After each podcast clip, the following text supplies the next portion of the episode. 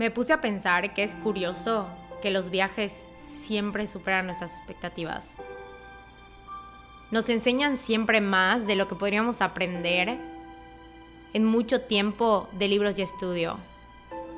De ellos, aunque sean cortos, regresamos llenos de ese sentimiento tan rico de estar empapado de cosas diferentes y nuevas. Y esto me hizo pensar que los viajes nunca los hace el lugar, sino las personas nuevas que conocemos. Ellos son el verdadero viaje.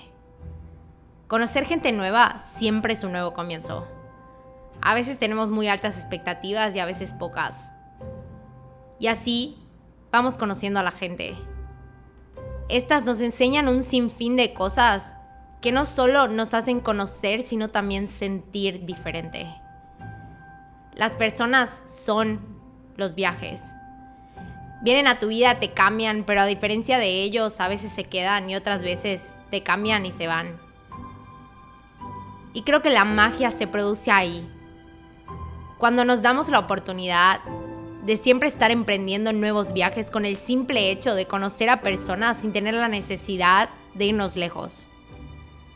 Dejémonos sorprender por conocer más de los sentimientos y experiencias de las otras personas. Toda persona tiene una lección que vale la pena aprender. Rodémonos de universos envueltos en piel que no necesariamente tienen otra cultura, pero sí tienen otra historia, que los ha hecho ser y sentir como son y como lo hacen.